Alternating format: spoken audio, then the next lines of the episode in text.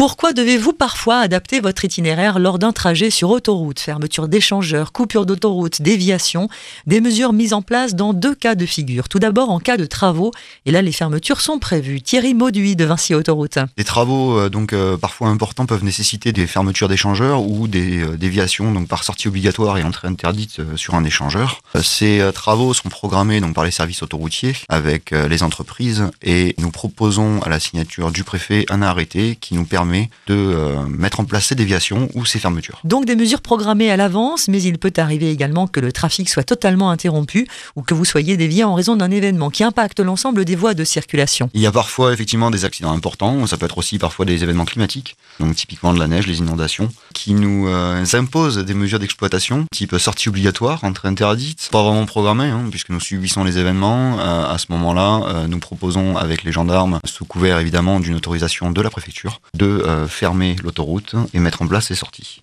Obligatoire. Et contrairement aux conseils que peuvent vous donner les GPS communautaires, ces itinéraires sont donc ceux validés par les autorités car ils sont adaptés aux différents types de véhicules et en capacité d'accueillir le trafic dévié.